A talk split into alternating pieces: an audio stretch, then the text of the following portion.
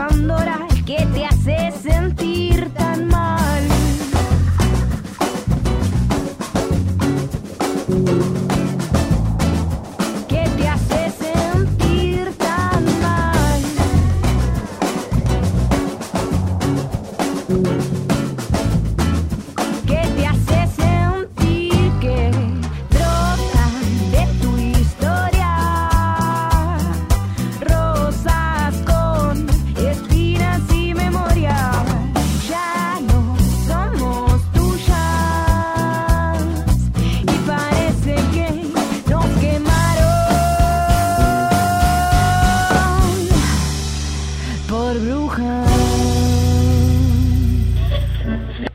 el derecho de las mujeres? Que un ni una menos también es, si hay una beba adentro, que ni una menos, ¿no? Porque también la están matando. Ninguna de estas, para hablar de la violencia de género, habla de los hombres, siempre se habla de las mujeres. Se vayan al, ¿Por qué muere el hombre 20 años antes que la al mujer? carajo Egri y todos los empleados de Egri. Es muy difícil ser heterosexual. Ser heterosexual.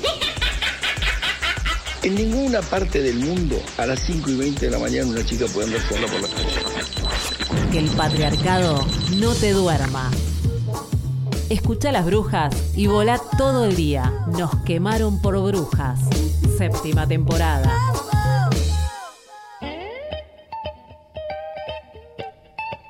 Séptima temporada, nos quemaron por brujas. Muy buenos días para todas y todes.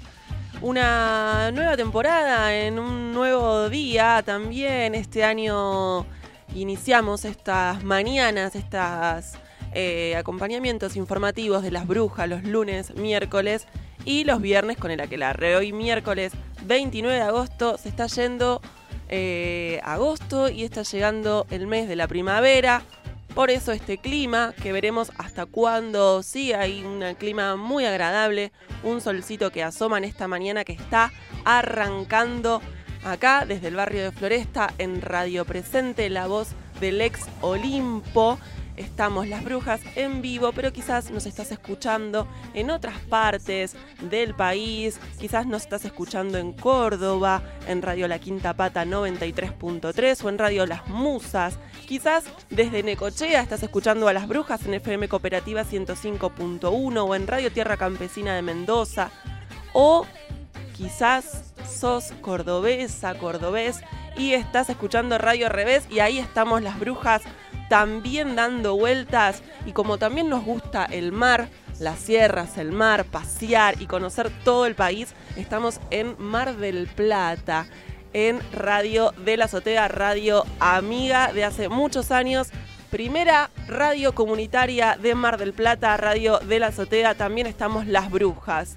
Decía, está el clima bastante agradable ahora en Capital Federal, 12 grados 2. Se espera una máxima de 25 grados, así que llévate algo livianito, nada de paraguas porque el sol viene fuerte y muy agradable para caminar. Si el subte no anda muy bien, si el tren tiene demoras, aprovecha, camina unas cuadras, está muy lindo para salir. Despacito, ayer a la noche una noche muy agradable, hoy también se espera una noche muy agradable quizás para tomarte una cervecita, para salir a dar una vuelta. Se está acercando esta primavera, verano que tantos nos gusta, al menos a las brujas, para aprovechar y salir un poco. 9, 8 de la mañana tenemos redes sociales, ¿cómo no? Tenemos redes sociales, nos pueden escribir en Instagram eh, y o en Twitter. Estamos las brujas como arroba NQPB. En Facebook nos quemaron por brujas. También pueden escucharnos a todo momento cuando estás caminando ahí en esas cuadras porque el tren no anda, porque el subte tiene demoras, porque el colectivo no viene. Pones Spotify y ahí estamos las brujas. Y si no, en Audioboom puedes escuchar todos los programas del año, las notas que fuimos seleccionando, subiendo, las columnas de las compañeras de economía feminista, de la red de psicólogas feministas. Hoy tenemos una nueva columna de Andes, así que quédate, porque hasta las 10 mucho más de Nos quemaron por brujas. Nos quemaron por brujas. Desde el rector.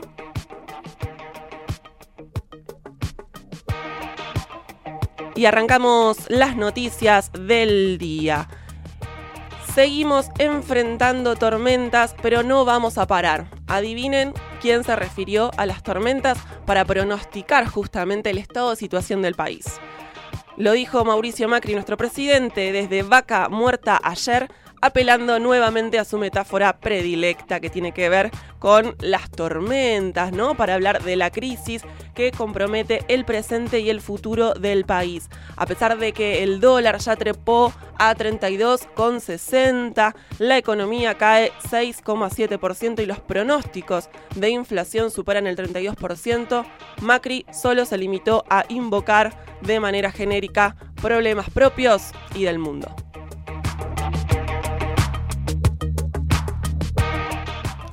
Y sobre esto también hablaron los organismos de derechos humanos ayer durante una conferencia de prensa encabezada por abuelas de Plaza de Mayo, madres línea fundadora y familiares. Los organismos convocantes denunciaron que la política económica vigente perjudica a las grandes mayorías, que solo perjudica a las grandes eh, mayorías, solo se sostiene con persecución y represión. Además, alertaron que es el propio Estado eh, de derecho el que está en peligro.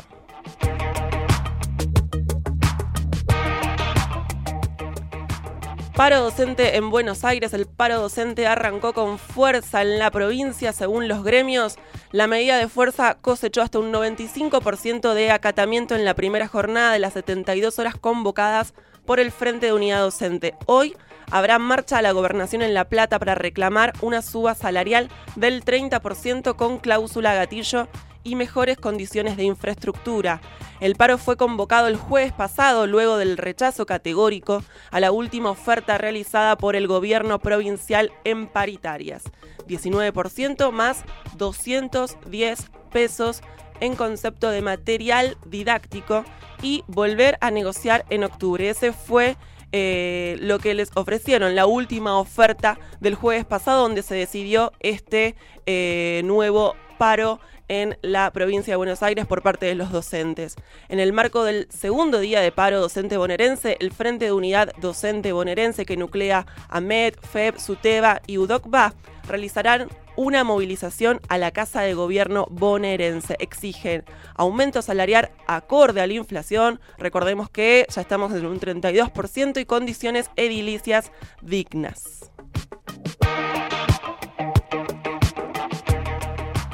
Seguimos en la provincia de Buenos Aires y hay faltante de vacunas. A la decisión del gobierno nacional de quitar la vacuna del meningococo para niños y niñas de 11 años del calendario nacional de vacunación, se sumó la denuncia de faltante de otras vacunas obligatorias en hospitales y establecimientos sanitarios de la provincia de Buenos Aires. Advirtieron ausencia de diferentes cepas en los municipios de Lincoln, Chacabuco 9 de, junio, 9 de julio, General Viamonte y Los Toldos, entre otras localidades.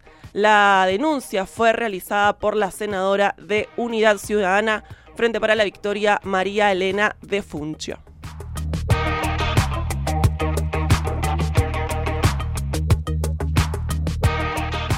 Seguimos con la educación también porque se están preparando tomas masivas en las universidades de cara a la movilización nacional de mañana jueves 30 en el marco del conflicto por la crisis presupuestaria del sistema universitario argentino. Estudiantes de todo el país preparan para hoy, miércoles 29, tomas masivas en las facultades, rectorados y colegios preuniversitarios de todo el país. Mientras tanto, ayer el ministro de Educación, Alejandro Finocchiaro, sostuvo que la huelga de los docentes y las docentes universitarios es responsabilidad de esa alianza kirchnero-trotskista que tiró 14 toneladas de piedras desinformando y diciendo que la universidad está desfinanciada.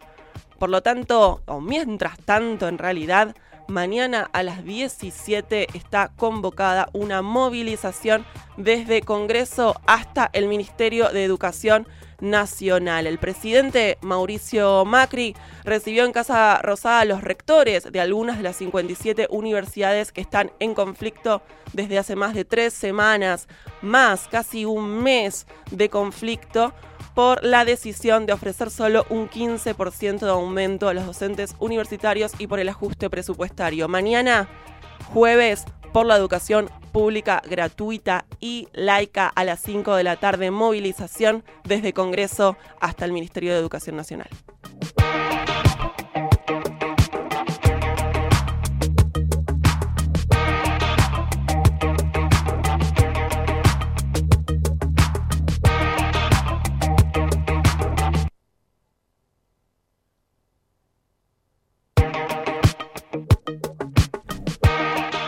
El machismo también se hizo presente en estos días de una forma muy burda. Ayer se presentó el primer partido político pro vida, entre comillas, sabemos que es antiderechos, sabemos que es pro muerte también. Se realizó la presentación oficial del Partido Celeste, ese es el nombre de este partido, presidido por un señor que casualmente se llama Raúl es una iniciativa impulsada por dirigentes de la Fundación Más Vida que reúne a diversos referentes del arco pro vida, constituyéndose en el primer partido pro vida del país. Mariano Pañuco de Revista Cítrica y de Radio Sur que integra la Asociación Mundial de Radios Comunitarias. Eh, estaba leyendo un poco por arriba el, programa que, ustedes presentaron aquí, o por lo menos algunos lineamientos del partido. Eh, con respecto a la educación, se habla de proponer eh, restringir la ideología de género en la educación pública o privada y dotar a la misma de mecanismos de defensa permanentes para evitar todo tipo de intromisión en ideologías en la educación. Luego dice también eh, el empoderamiento de los padres en la educación de sus hijos, libertad para elegir sobre la educación que deben recibir sus hijos en forma personalizada, libre de presiones institucionales o imposiciones ideológicas. Eh, un, uno de, los, eh, de las herramientas digamos, que, existen para, evitar que se llegue a la decisión de una mujer de, querer abortar es la educación sexual, que en, en, muchas, en muchos distritos no se aplica justamente por, por falta de voluntad política o por, por intromisiones eh, de, distintas instituciones. ¿Qué, ¿Qué, valor tiene para ustedes la educación sexual y la difusión, por ejemplo, de métodos anticonceptivos para que una mujer no tenga que, que llegar a la instancia de, de decidir abortar? Gracias. Bueno, muchas gracias eh, por estar presentes. Eh, para nosotros la educación es fundamental.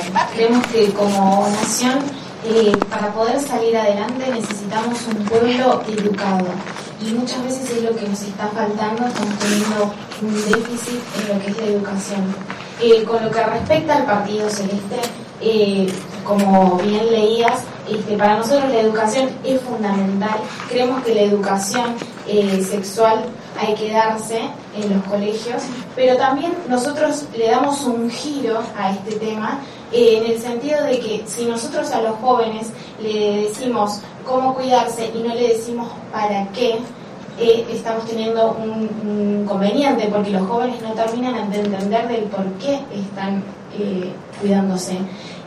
si nosotros planteamos en la educación de qué es un niño por nacer, qué es un embarazo, qué es un aborto, cuáles son las secuelas físicas, cuáles son las secuelas psicológicas que conllevan un aborto. Estamos educando a nuestros jóvenes para que ellos entiendan el porqué de cuidarse. ¿no? Eh, creemos que la educación tiene que ser integral, de, hay muchos temas que se están dejando de lado hoy en la educación, por eso estamos viendo un déficit en, en la educación, como vos bien mencionabas, de la educación sexual. Este, creemos fundamental poder educar a, los, a nuestros jóvenes de qué es un niño por nacer. Nosotros siempre damos el ejemplo de que a una mujer cuando se entera que está Ahí estamos escuchando a la presentación de este partido celeste, hablando de la educación sexual integral a partir de la intervención de un compañero de la revista Cítrica. Eh, y en este sentido, ¿se acuerdan que cuando pedían que no se aprobara el proyecto de ley de interrupción voluntaria del embarazo, decían eh, que antes que eso hay que educar, ¿no?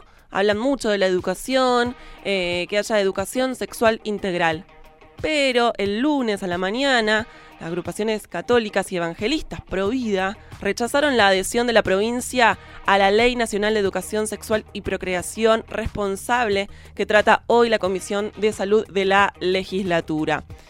Estamos en desacuerdo con la adhesión porque vemos que los objetivos de la ley no se cumplieron en otras provincias, en cambio aumentaron los embarazos adolescentes, el inicio de sexualidad es más temprano y aumentaron las enfermedades de transmisión sexual, explicó Viviana Salinas en diálogo con el tucumano.com. Cabe destacar justamente que en Tucumán es la única provincia de Argentina que no adhirió aún a la ley 25.673 que prevé la creación del Programa Nacional de Salud Sexual y Procreación Responsable que fue promulgada en Argentina en el año 2002. La misma promueve la creación de un programa de salud pública en el ámbito del Ministerio de Salud. Los, objetivos de este programa incluyen alcanzar para la, para la población, qué difícil, el nivel más elevado de salud sexual y procreación responsable, reducir la mortalidad materno-infantil, promover la participación femenina en la toma de las decisiones relativas a su salud sexual y procreación responsable, entre otros objetivos. Em, Salinas, Viviana Salinas, que es quien estábamos escuchando recién, hablando en esta conferencia de prensa, en esta presentación del partido, justamente refiriéndose a la educación sexual integral, dijo Em, en el equipo de prevención del abuso sexual infantil, hace 20 años que enseñamos educación sexual desde la heterosexualidad. Enseñamos que se va a tener sexualidad recién en la adultez, cuando el cuerpo esté preparado y desde los valores, la efectividad. Eh, también enseñamos la abstinencia, que tiene que ver con el autodominio del cuerpo estas son las cosas que piensan que no son una novedad, porque lo que nos ha traído el debate por el derecho al aborto son estas apariciones. Esto nos podría causar un poco de risa, gracia, si no fuese cierto. La realidad es que se están presentando como un partido, como una alternativa política. Bueno, en Mendoza dieron un paso más todavía los antiderechos y en Malargüe entró en vigencia una ordenanza que prohíbe cualquier interrupción del embarazo, incluso en caso de violación, y dispone la expulsión de los médicos que lo hagan. También se legisla sobre cuestiones eh, semánticas, ¿no? Cuestiones ahí para debatir. En ese sentido, se prohíbe el uso de las frases deseado o no deseado se considera como especialmente agraviante y discriminatorio la calificación del niño por nacer como deseado o no deseado, valioso o sin valor, dice esta ordenanza en Mendoza. Estás sentado, estás viajando, todas estas machiruleadas, ¿cómo te caen? Ahí, fuertes pero tenemos más eh, porque el Papa Francisco también se pronunció estos días y dijo, cuando eso, refiriéndose a la homosexualidad, se manifiesta desde la infancia, hay muchos, eh, muchas cosas por hacer por medio de la psiquiatría dijo Francisco en su viaje de regreso de Irlanda. Ignorar a su hijo o hija con tendencias homosexuales es un defecto de paternidad o de maternidad, agregó. 9.23 de la mañana, nosotras las brujas le mandamos un saludo a Francisco y lo mandamos a él, al psiquiatra, si tiene ganas, si no. Y lo que decíamos es una vida libre, real, por eso vamos a escuchar un poco de música para relajar, distender. Pregón, Mesonio.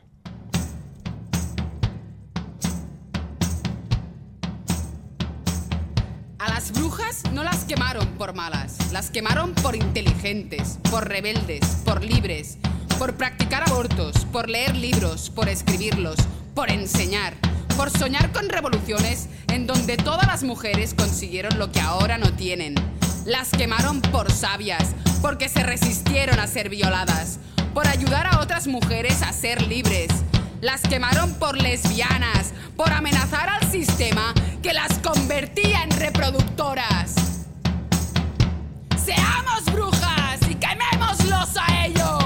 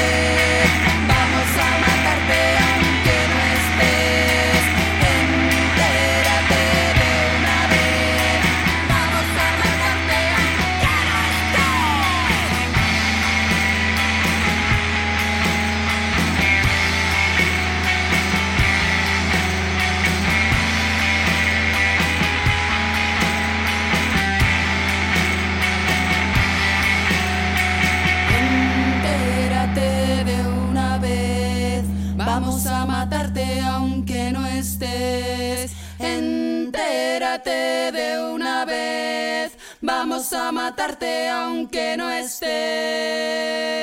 En la lucha contra el patriarcado, las brujas decimos presente. 9.26 de la mañana en este miércoles 29 de agosto. Casi 15 grados en la ciudad de Buenos Aires. Espera una máxima para hoy de 25. Y entramos en otro tema que nos interesa mucho. Hace unos días la situación del penal de mujeres de Los Hornos en La Plata saltó los muros y circuló por algunos medios y grupos de WhatsApp. Estaban sin agua dentro del penal de mujeres en La Plata para, bueno, charlar un poco sobre esta situación eh, si hubo alguna respuesta por parte de las autoridades. Estamos en comunicación con Victoria Noyeli, subdirectora del programa Inspección de la mm, Comisión por la Memoria. Este programa coordina las inspecciones en los lugares de detención que lleva adelante el equipo de profesionales del Comité contra la Tortura. Muy buenos días, Victoria. Laura te saluda. Hola, ¿qué tal? Buen día. ¿Cómo Buen te va? día. ¿Cómo va? Muchas gracias por esta comunicación. No, por favor. Bueno, es eh, 14 días las internas de la unidad número 33 de la localidad bonaerense de Los Hornos, eh, en, La Plata, se encuentran sin suministro de agua. Se trata de un establecimiento que cuenta con un pabellón especial destinado al alojamiento de internas embarazadas y madres con niñas menores de 4 años. ¿Cómo, ¿Cómo está hoy la situación dentro del penal y si en casi dos semanas tienen alguna respuesta por parte de las autoridades? Sí, mira, efectivamente eh, ocurrió esto que vos estabas estás contando. Eh, la unidad 33 tiene más pabellones destinados al alojamiento de madres con niños. Son más o menos, por lo menos son cuatro del total de los pabellones de la unidad. Sí. Eh, lo que ocurrió fue que hubo, se rompió una bomba de agua eh, y efectivamente estuvieron casi una semana eh, con muy poca, digamos, con muy poco suministro y ya sobre el final de la semana sin nada de suministro de agua. Eh, se hizo una presentación judicial, bueno, ahí empezó a circular información, tomamos conocimiento, bueno, varios organismos de derechos humanos y algunos funcionarios. Eh, el servicio penitenciario repuso esa bomba, pero bueno, hasta el día de hoy seguimos recibiendo este, todavía algunos reclamos eh, porque parte del problema estaría solucionado, pero ahora, digamos, el suministro de agua es intermitente, con lo cual pasan momentos en los que no tienen agua dentro del penal. Eh, se inició una causa judicial por ese motivo en un juzgado de aquí de la ciudad de La Plata, eh, en donde se resolvió enviar un, perito de la asesoría pericial, que aparentemente hoy lo iban a designar, eh, para ir a constatar cuáles fueron las reparaciones que se hicieron, si, digamos, son adecuadas, como para que este problema no vuelva a suceder en el corto plazo. Eh, bueno, bueno, lo que nos sigue llegando hasta ahora es que sigue habiendo problemas por interrupción del servicio, digamos. Así que eso es lo que, lo que nos queda por, por verificar ahora. Que no Pero se, efectivamente fue así. que no se vuelva justamente a, a encontrar alguna falla de este tipo y que bueno que se pueda resolver cuanto antes porque es un, un servicio vital para el, el- el diario, ¿no? Dentro de, bueno, en la vida cotidiana. Sí, sí, por supuesto, y bueno, y más en una unidad que, este, con la población que tiene, con la especificidad de que estén los niños, en, eh, digamos, dentro de la unidad carcelaria, alrededor de 60 niños dentro de la unidad, con lo cual eso o sea, significa, o sea, había, no había agua para nada, o sea, desde agua para beber hasta para la descarga de los inodoros, para limpiar los lugares, con lo cual, después de dos o tres días, imagínate lo que, lo que eso implica para la población. ¿Y no les eh, ofrecieron ninguna alternativas? ¿No se pusieron a disposición para tratar de resolverlo de alguna manera? No, en realidad eso es algo que nosotros generalmente planteamos, porque esto de- ocurrió en la unidad 33, pero ya, digamos, ocurre con cierta frecuencia en otros en otros complejos o en otras unidades penales, y el problema es que no hay un dispositivo preparado, digamos, de antemano para prever una situación así.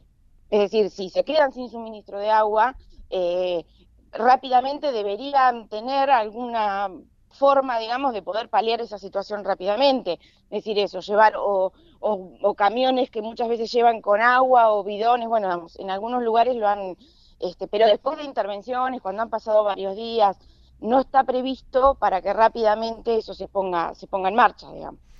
Este, así que bueno, siempre es necesaria la intervención externa para conseguir la solución este, de eso, o por lo menos con mayor rapidez. Exacto. Aprovechando un poco esta comunicación y bueno, y este, esta situación que ya se resolvió, pero está en estado de alerta constante, queríamos eh, que nos cuentes un poco cómo es en estos pabellones donde la maternidad en la cárcel se da de una manera distinta. ¿Cómo son eh, bueno, las dinámicas dentro de, los hornos de, la cárcel de mujeres, de los hornos en, en, La Plata, en estos pabellones donde la maternidad y los estereotipos también ¿no? se desarrollan con la crueldad del servicio penitenciario también puesto ahí. Sí, la unidad 33 de acá de Los Hornos es la que tiene la mayor cantidad de, niños en el encierro, pero no es la única. Sí. Hay otras unidades penales que alojan también mujeres con, sus hijos.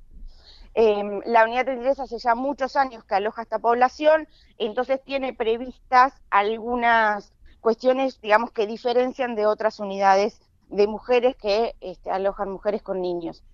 Em, en realidad, eh, lo que pasa es que está habiendo algunos inconvenientes, por ejemplo, no hace mucho tiempo los niños podían acceder a un jardín, por ejemplo, ¿no? A un jardín extramuros, en donde, bueno, ese tiempo podía ser utilizado por las madres para hacer este, actividades dentro de las unidades penales, es decir, poder ir a la escuela, poder hacer algún taller, poder desarrollar alguna tarea laboral, que es muy escasa, este, pero bueno, ahora ah, está viendo, justo ayer hablado con un colega, eh, está viendo algunos inconvenientes en el acceso a este jardín, em, porque bueno, hay días que lo llevan, hay algunas semanas que no se sabe muy bien por qué no, después lo normalizan, entonces bueno, este año viene siendo uno de los temas un poco complicados, también se había rumoreado a principios de este año de que querían generar o crear un jardín de infantes a la vuelta, digamos, cerca de la unidad 8, pero digamos que sea exclusivamente para los niños de mujeres detenidas, sino un jardín de la comunidad, a lo cual por supuesto nos opusimos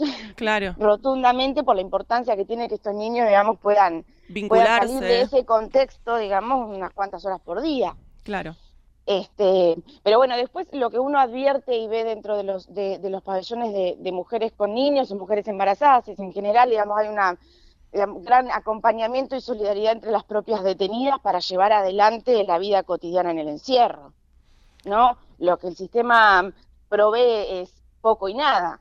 Entonces, este, en realidad uno ve eso, ¿no? El apoyo entre, las propias las propias compañeras para sobrellevar y las estrategias, ¿no? De, estrategias de resistencia y solidaridad también. Sí, sí. Y en otras, bueno, y hace poquito estuvimos en, en, en otra unidad, en, en, Florencio Varela, en donde había una población muy chica, eran unas 8 o 10 mujeres, pero con una situación totalmente distinta, digamos, no había nada. Las mujeres estaban todo el día con, con sus niños y no tenían posibilidades, ni de que los niños accedan este, a actividades y, ellas tampoco, digamos, ¿no? Es decir, en el encierro está muy instalado esto de que el hijo es responsabilidad de la madre, eh, entonces, bueno, ella debe hacerse cargo como sea. Aunque el niño no está en una situación de detención, digamos, ¿no? O sea, formalmente el niño no está detenido. Claro. Este, jurídicamente no está detenido. Claro, claro. Eh, la situación es paradójica, ¿no? Digo, la legislación argentina está, digamos, lejos de, estar, eh, de apartarse de los cánones culturales vigentes sobre el rol de la mujer, ¿no? Refuerza la idea de lo esencial de la responsabilidad materna. Y la ley permite exclusivamente a, a las mujeres mantener con ellas en la prisión a sus hijos e hijas menores de cuatro años y solo ellas pueden obtener el arresto, el arresto domiciliario si tienen hijos e hijas menores de cinco, ¿no? Excluyendo a los varones de su responsabilidad paterna. Sí, sí, sí, absolutamente. Sí, no, los hombres acá no, no, no, de hecho, digo, hay, digamos, parejas que están este, detenidos los dos y hombres cuyos hijos nacen que pasa un año y no han podido siquiera reconocerlos dentro del propio sistema penitenciario. ¿no? Es decir, alojado en una unidad de La Plata y ella alojada en, en otra unidad penal y, y, por ahí tienen un hijo y no lo conocen. No lo conoce, pasa un año y está con, con, la madre, el padre en otra unidad no tiene contacto con el hijo. Y no tiene contacto o no ha podido reconocerlo, eso es este, bastante frecuente. Nosotros, respecto de los hombres, encontramos muchas veces este reclamo, muchos reclamos en relación a los hijos este, que tienen que ver con esto que están en libertad, por supuesto, también, ¿no? Pero, pero bueno, dentro del propio sistema ocurre. Victoria, antes de terminar esta comunicación, que te agradecemos mucho, queríamos, bueno, repasar que este mes se presentó el informe anual, el Sí, sistema, el informe anual. sí, el sistema de la crueldad 12 sobre lugares de encierro, políticas de seguridad y niñez en la provincia de Buenos Aires. ¿Querés tirarnos, digamos, alguna, alguna información que arrojó este informe anual? Eh, mira, bueno, la, la presentación fue ahora el 10, el 10 de agosto, la verdad que tuvo muy, muy buena repercusión. El informe es bien voluminoso, eh, como se dijo en la presentación este, en el Senado acá en la provincia de Buenos Aires, eh, este es, el, es el informe de los récords, porque la verdad es que las cifras respecto de la cantidad de personas detenidos y todas las demás variables son todas mayores y se han incrementado exponencialmente en el último año. Em, la verdad es que tiene, bueno, tiene muchísima información. En el, en, el, en el informe se abordan tanto las cuestiones de políticas penitenciarias como políticas de niñez y políticas de seguridad. Este, así que bueno, los invitamos a todo aquel que quiera obtener información sobre esto a poder consultarlo. Está en la página web de la, de la Comisión por la Memoria, así que está abierta la consulta de, de quien quiera. Entonces, en la página web de la Comisión por la Memoria se puede eh, encontrar este informe anual del sistema de la crueldad 12 sobre lugares de encierro, políticas de seguridad y niñez en la provincia de Buenos Aires, bueno, donde arrojan muchos números que tienen que ver con récords lamentablemente eh, tristes, ¿no? Récords que no, no quisiéramos dar. Tiro algunos cortitos entre los años Sí. 2002 y 2017, la cantidad de mujeres detenidas creció un 197% en la provincia de Buenos Aires con un crecimiento interanual promedio de 8.31%. Esos son algunos de los números. Es lamentablemente, bueno, escalofriante y estas son las condiciones. Te agradecemos mucho por esta comunicación, Victoria. No, por y favor. Seguramente eh, sigamos en contacto. Bueno, gracias. Un, Un saludo. beso, un saludo. Hasta luego. Victoria Noyeli, subdirectora del programa Inspección de la Comisión por la Memoria.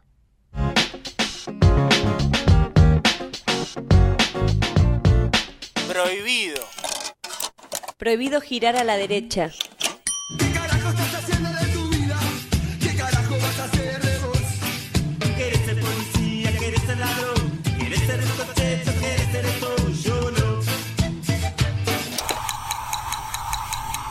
Radio presente. Imputarme siendo un niño es la forma más fácil de evitar reconocer que como adulto fallaste en mi cuidado y que tus instituciones no cumplen con sus fines y que la sociedad que has creado no tiene futuro. No a la baja de edad de imputabilidad. No a la baja de edad de imputabilidad. AMARC Argentina. Sin medios comunitarios No hay democracia. A 17 meses de su creación, el ente responsable de hacer cumplir la legislación de comunicación sigue sin cumplirla. El Ente Nacional de Comunicaciones, ENACOM, continúa sin pagar los concursos ganados en 2015 por medios y productoras comunitarias alternativas y populares de todo el país. Los fondos de fomento concursables son una política pública de promoción y desarrollo para el sector de las organizaciones sin fines de lucro y la protección del patrimonio audiovisual del país. Establecido en la Ley de Servicios de Comunicación Audiovisual 26.522, aún en vigencia. En el marco de medidas económicas antipopulares que atentan contra el sostenimiento de las radios comunitarias, Exigimos el pago total de los fondos adeudados por el Estado y la apertura de nuevos concursos. junto con todo lo que establece la ley, y seguimos esperando desde su sanción. Asociación Mundial de Radios Comunitarias. AMARC, Argentina. Radio Presente. La voz del ex Olimpo. Che, ¿qué está pasando con la radiofonía argentina? Hace 40 minutos que estoy escuchando Radio 10 y no aparece ni una mujer. Si nosotras faltamos en la radio, los machirulos seguirán sonando. Nos quemaron por brujas, séptima temporada.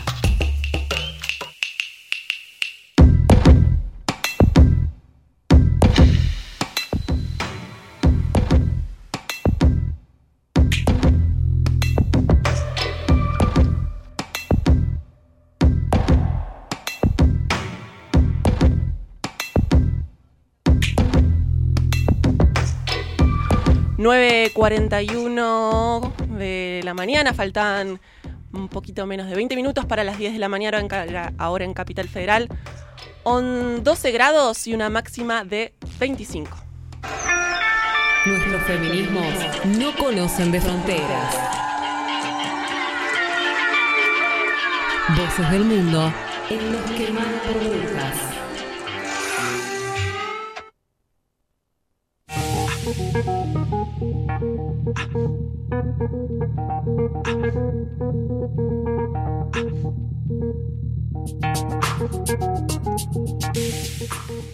Y nos vamos a Uruguay porque se está discutiendo la ley integral trans. Hoy en Uruguay son alrededor de mil personas que viven en un marco de estigma y discriminación, expulsadas de toda conexión con el sistema, sistema de salud, de educación, acceso a un trabajo digno, para poder hablar sobre este proyecto de ley integral para personas trans, de que plantea la creación de políticas públicas específicas dirigidas para esta, para esta población. Estamos en comunicación con An- Alejandra Colette Spinetti Núñez. Ella es directora nacional del colectivo trans de Uruguay, secretaria general de la COTRANSLAC, Confederación Trans de Latinoamérica y el Caribe, secretaria general de Corpora en Libertad, una red internacional para el trabajo con personas LGBT eh, privadas de libertad. Además es docente y tiene la amabilidad de eh, estar en comunicación con nosotras. Muy buenos días, Colette. Laura eh, te saluda. Hola Laura, muy buenos días, muy buenos días a todos y todas por ahí. Muchas gracias por este, este espacio. No, muchas gracias a vos por esta comunicación. Eh, bueno, lo que nos llega, digamos, acá en Argentina sobre esta discusión de una ley integral trans. La semana pasada se reunieron ¿no? las bancadas de senadores y senadoras del Partido Nacional y el Frente Amplio para discutir la posición que tomarán sobre la ley. Este articulado se empezará a votar en la Comisión de Población, Desarrollo e Inclusión de la Cámara Alta. Y bueno, con esta batería de medidas, el Estado pretende integrar a la población trans en todos los ámbitos de los que han sido, de los que han sido históricamente excluidos, ¿no? El social, el sanitario, el educativo, el cultural, económico, laboral. Queremos saber cómo, cómo nace esta, este proyecto, cómo se elabora. Bueno, mira, eh, por allá por el año 2015, 2016, este, yo personalmente había fundado eh, la Unión Trans del Uruguay, lo que era UTRU, de la cual me desvinculé en septiembre del año pasado por un tema de salud de mi madre y bueno, no, no podía como, como estar con todas las cuestiones. Este, viste que una es como, además yo soy multiempleo también, así que bueno, una es como todas las cosas en la vida. Este, y, mm, pero bueno, eh, con, con esta organización eh, habíamos hecho todo un relevamiento a partir de una investigación que hizo quien ahora es la, la encargada de género de la Fiscalía de la Nación, este, sobre las necesidades de las personas trans y habíamos empezado como a, a elaborar estas necesidades. Eso fue, le comenté a, a este, quien hoy es el director de sociocultural de, del Ministerio de Desarrollo Social y se viabilizó a través de lo que fue el- de lo que es hoy en día el Consejo Nacional de, de Diversidad que se creó en el 2016 por este decreto presidencial. Se estuvo discutiendo durante todo el 2016, eh, 2017, este ese proyecto de ley y eh, se presentó en el marco del, del día contra la lesbo homo lesbo transfobia este, en presidencia y bueno y fue como vos bien decís a el senado el senado lo mandó a la comisión de población desarrollo y género. ¿Mm? Sí. Y bueno, y ahí es donde empezaron a surgir como muchos problemas. ¿no? La, la ley, por un lado, la ley lo primero que hace es despatologizar la eh, identidad trans. ¿ah? O sea, estamos hablando de personas absolutamente sanas, ¿verdad? Sí. Que no tienen ninguna patología. Eso en primer lugar. La ley aclara además, este, yo te pasé la ley, la ley, el proyecto de ley te lo pasé, la ley aclara además este, la, la, la, el concepto de transgénero, transexual, travesti, trans, etcétera, etcétera, etcétera, Sí, etcétera, si, ¿verdad? si querés podemos repasar algunos de los puntos importantes que están buenos como para No. destacar, que tiene que ver ¿Cómo? justamente con... Dale, como vos quieras, yo no sé el tiempo que tenemos, pero Tenemos como un- vos quieras. unos minutitos al menos como para quienes están escuchando conozcan de qué de qué se trata esta ley, cuáles son los puntos que quiere eh, hacer hincapié. Eh, reconocer es reparar es uno de los de los puntos que tiene este proyecto, que tiene que ver con reconocer que las personas trans han sido víctimas de violencia, incluso por parte del Estado, una violencia institucional que no ocurrió únicamente durante la dictadura, sino que mantuvo también, eh, se mantuvo en democracia. También tiene, sí, absolutamente. En nuestro país Sí. de eso también sabemos mucho y, y de hecho también se impulsa eh, un proyecto que tiene que ver con reconocer es reparar. Eh, por eso dice que las personas que nacieron antes del 31 de diciembre de 1975 y que fueron víctimas de violencia institucional por su identidad de género podrán acceder a una pensión vitalicia e intransferible.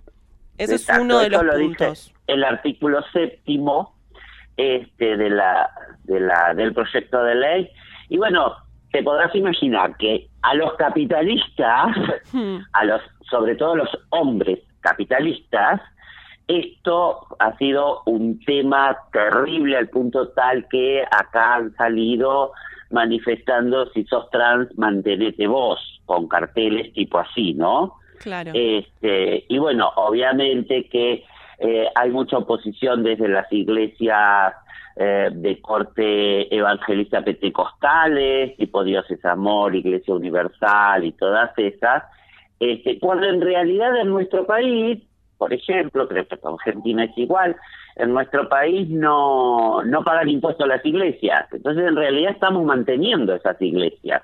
Claro, ¿no? justamente te quería hacer una, una consulta con respecto ¿no? a qué sucede en Uruguay con el rol de la iglesia, teniendo en cuenta que, como sabrás, en nuestro país en los últimos meses hemos tenido el debate por, eh, Ah, la favor, interrupción sí, voluntaria del embarazo y ha sido Sí. muy fuerte la presión de la iglesia católica con un rol fundamental para presionar en contra de nuestros derechos.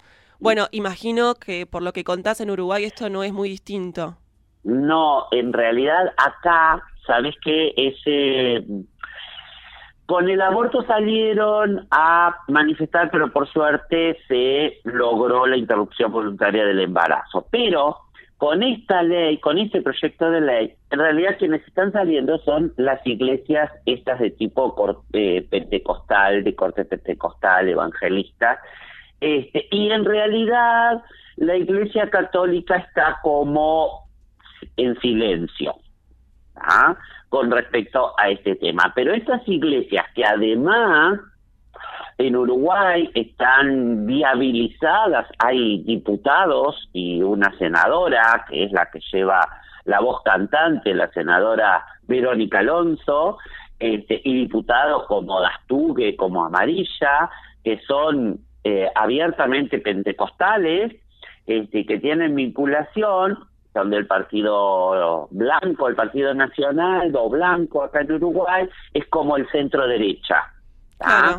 Eh, este y bueno y son viabilizadas por ellos entonces han juntado firmas han hecho manifestaciones obviamente han demonizado están demonizando todo lo que es este eh, la, identidad de género trans y bueno y están obviamente que toman como caballito de batalla el tema de los hijos no porque la ley en su artículo eh, quinto y en su artículo 17, el artículo quinto eh, desjudicializa. Nosotros tenemos una ley de identidad de género terrible, horrible, que tenemos que pasar por un juez para que nos diga si podemos cambiarnos el nombre y el género, si hay un juez, que en general son hombres, que te dicen, bueno, sí, vos podés ser Colette, o te dicen, no, no podés ser Colette, es, es espantosa. La ley desjudicializa eso, lo hace a nivel administrativo, como es ahí, eh, y, y le da la posibilidad a que los menores de 18 años este, tengan representantes legales y o si los representantes legales no están de acuerdo, como nosotros tenemos un código de la niñez y la adolescencia y además Uruguay ha firmado este, acuerdos internacionales con respecto al derecho de los niños, puedan eh, ir a la justicia y un juez pueda eh, decir, bueno, ah, a ver, los padres o los representantes legales no quieren, pero la, la, el bien mayor del niño o del adolescente o, este, es este, que lo haga. Esto ha pasado también en el artículo 17 que propone también la hormonización por parte del Sistema Nacional Integrado de Salud y la posibilidad de operación, tanto para mayores de 18 años como para los menores, sería por esta vía. Esto ha sido el caballito de batalla de esta gente y de a mis hijos no los tocan y todo eso, eh, al punto tal que están, eh, o sea, el discurso es, quieren que todos se operen y se hagan la readecuación genital, ah, hablando de mutilaciones genitales. Y todos sabemos que, primero, vos no podés hormonizar un cuerpo no hormonizado, o sea, una hormonización se inicia en la adolescencia, lleva un proceso, cuidado, con endocrinólogos, con, con Sí. una cantidad de cuestiones Sí. y que una readecuación genital, además, a nivel mundial, es la aspiración del 1% de la población trans mundial. Imagínate en Uruguay, que somos 3.400.000 de habitantes. Lo que representa. Nada. Nada. ¿ah? Se hacerá una persona cada tanto. Y en general, y obviamente eso lleva un proceso eh, de eh, eh, con psicólogos, con este médicos, con una cantidad de cosas donde se va viendo la evolución de la persona.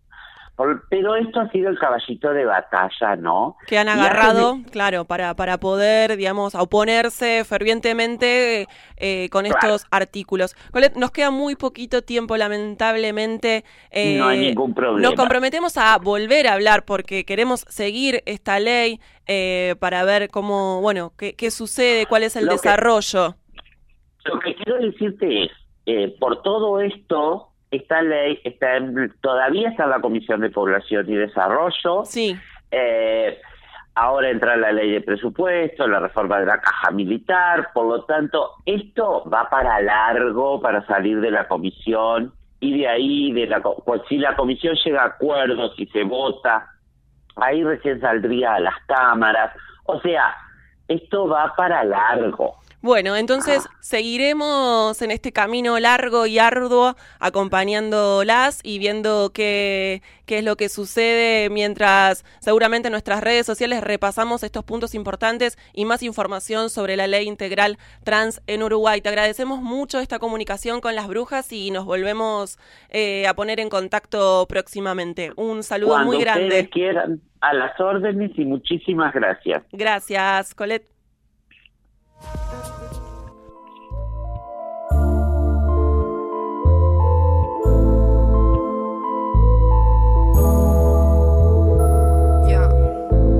Nos quemaron por brujas.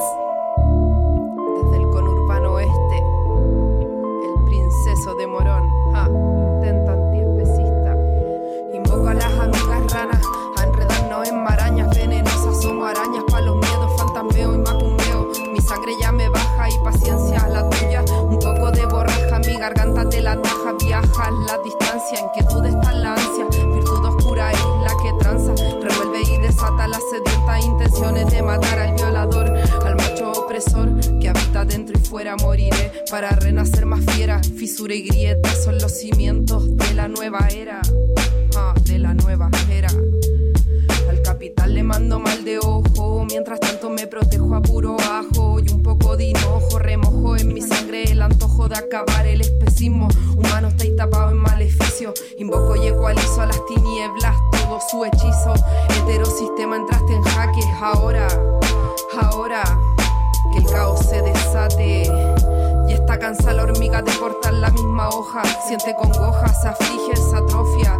Desafía los estamentos del tiempo, del viento. Sabe si lo hace solo por pasatiempo, por deber o voluntad. Colectivo individual bajo los pies de la humanidad. Son el manso piño, organizado imperceptible como la dominación. ¿Quién está debajo de qué eslabón?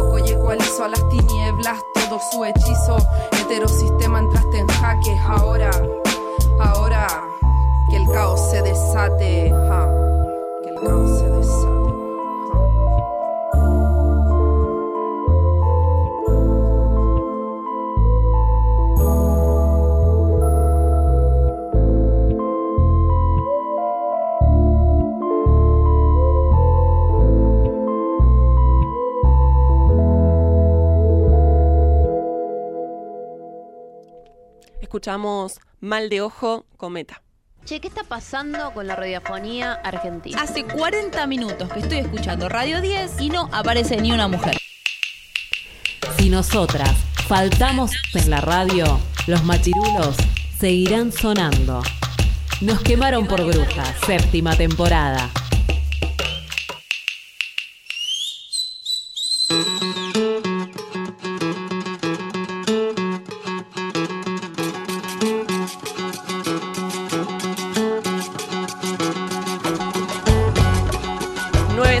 Ya que nos quedan dos minutitos para las 10 de la mañana, pero quédate en Radio Presente porque vas a escuchar Enredando las Mañanas de la RNMA aquí en Radio Presente desde las 10 de la mañana.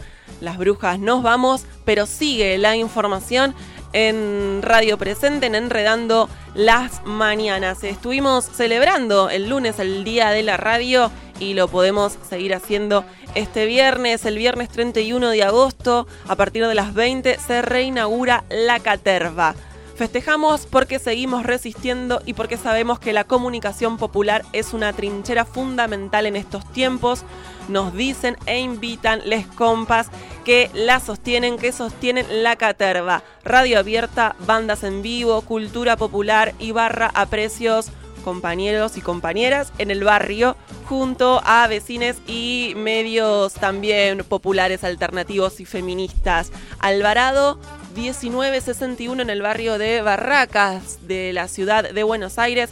Alvarado 1961 el viernes a las 8 de la noche hay fiesta de reinauguración de la Caterva.